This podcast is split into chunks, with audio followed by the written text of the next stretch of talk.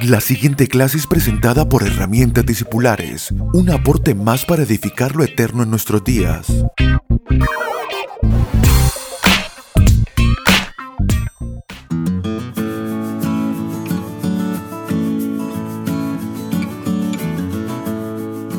Saludos amados, bienvenidos a nuestra clase discipular número 121 de herramientas discipulares.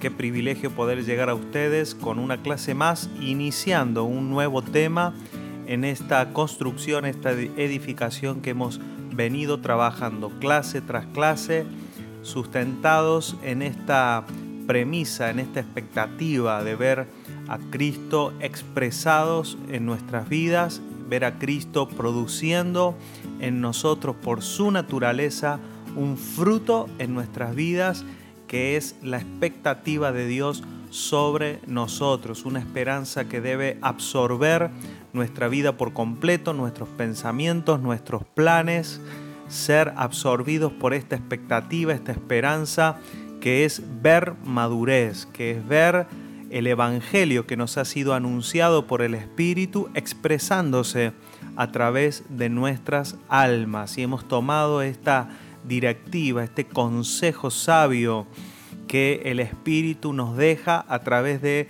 el apóstol Pedro en su segunda carta diciendo por esto mismo, poniendo toda diligencia, añadan a la fe virtud y a la virtud conocimiento. Pero estamos viendo que no podemos añadir solo conocimiento si no hemos trabajado en nuestras almas en añadir. Esta es una directiva de algo que nosotros tenemos que hacer, porque la obra de Cristo en la cruz ha sido una obra completa, nos ha dado una vida completa que es la vida espiritual, que es esa vida eterna, pero también en la maravilla del Evangelio nos ha dejado la propuesta para nuestras almas que es que podamos ser partícipes de este, este, Evangelio en esta gestión. Esa palabra añadir significa gestiona, trabaja, laborea, pero no es un trabajo en nuestras propias fuerzas, sino que es eh, en las fuerzas del Señor, porque la fuente está clara.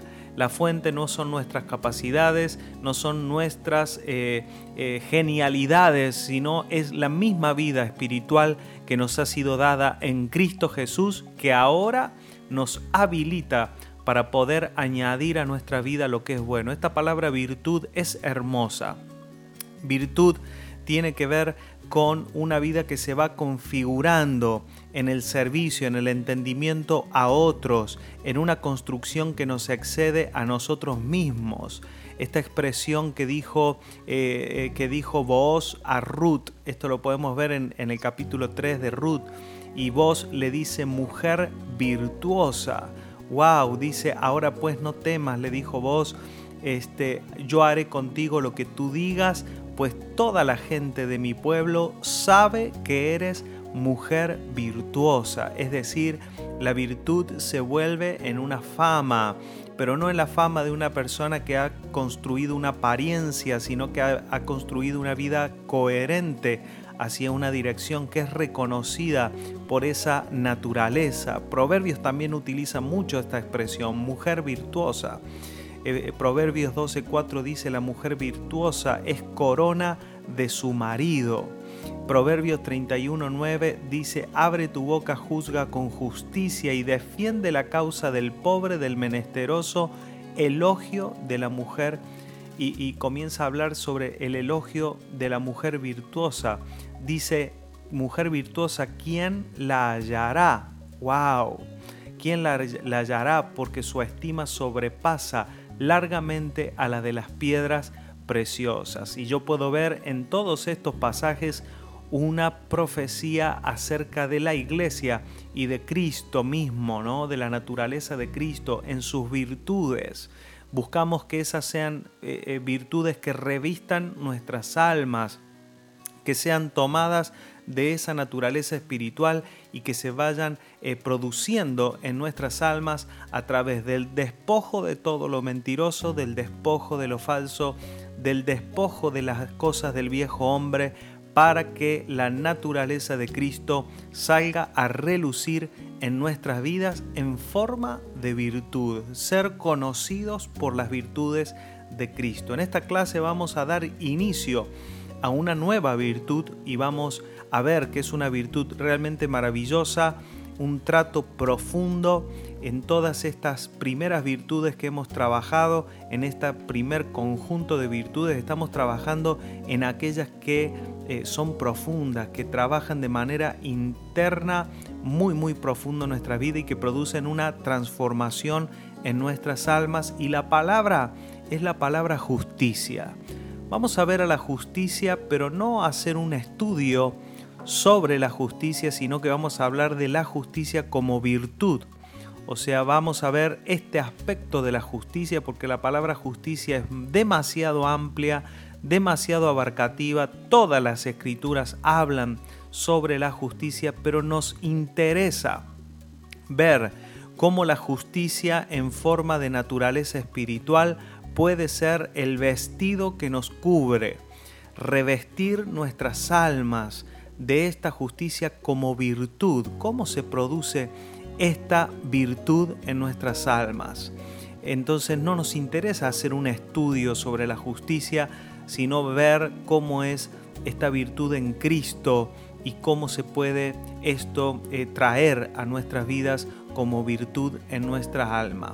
Eh, tal como toda vida espiritual, la justicia de Cristo en nosotros nos requiere despojados de aquello que se interpone, de las cosas que, que, eh, se vuelven falsas, que son aparentes, los sistemas del viejo hombre deben ser quitados para que las virtudes que son reales, genuinas de la vida de Cristo puedan verse en nuestras vidas. Es por eso que debemos anhelarlo y saber que si hay una forma de justicia que es en Cristo y que hay otra que es eh, según los hombres y según el mundo, entonces debe haber algo que nos motive que diga, sí, yo quiero salir de los viejos sistemas de justicia, ser despojado de los viejos y aparentes formas de justicia que el hombre ha, eh, que, que se han ido elaborando en nuestros propios corazones. Pero también sabemos que así como en el espíritu somos una construcción corporativa,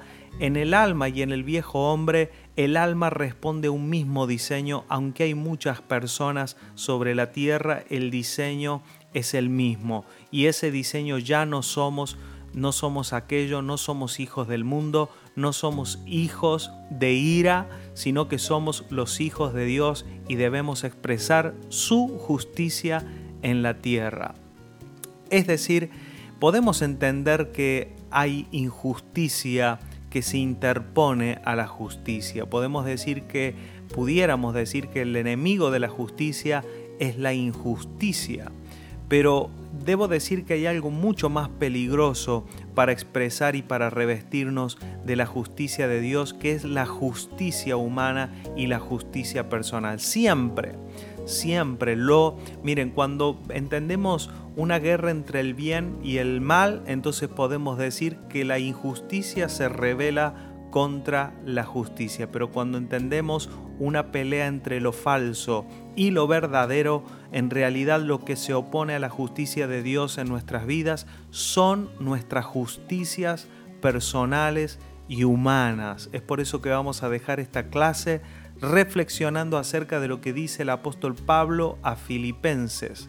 A los Filipenses en el capítulo 3, verso 8, dice, y ciertamente aún estimo todas las cosas como pérdida por la excelencia del conocimiento de Cristo Jesús, mi Señor, por amor del cual lo he perdido todo y lo tengo por basura para ganar a Cristo y ser hallado en Él, no teniendo mi propia justicia, que es por la ley, sino la que es por la fe de Cristo, la justicia que es de Dios por la fe.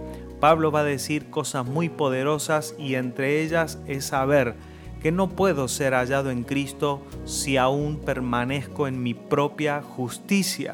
Hay un despojo que debe producirse en nuestras vidas.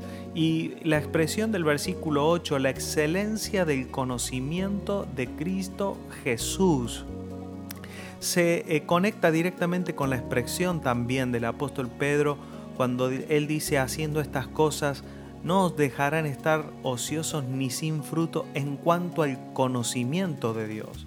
Es decir, que el conocimiento de Dios debe expresarse en la manifestación de una naturaleza, en la manifestación de las virtudes de Dios en nuestras vidas. Es por eso que esa justicia debe verse en nuestras vidas, esa justicia que no es la justicia humana, que no es la justicia eh, eh, eh, de, personal, lo que leíamos en Proverbio, el que defiende la causa del menesteroso y del pobre, el que juzga con justicia y automáticamente conecta el Salomón en su proverbio con la mujer virtuosa. Hay una virtud que se produce en una persona cuando se busca la justicia, no la justicia que a mí me parece, y no apresurarnos a pensar lo que es justo y decir si yo quiero ser una persona justa tengo que hacer esto o aquello. No apresurarnos, sino más bien este, esta clase debería permitirnos a nosotros humillarnos delante del Señor y decir, Señor, yo estoy determinado a no ser hallado en otra, en otra geografía que no sea Cristo Jesús. Por lo tanto, me humillo delante de ti, reconozco que he edificado una vida en mi propia justicia, pero hoy quiero ser revestido de la justicia de Cristo en mi vida. Les mando un fuerte abrazo y será hasta nuestra próxima clase. Chau, chau.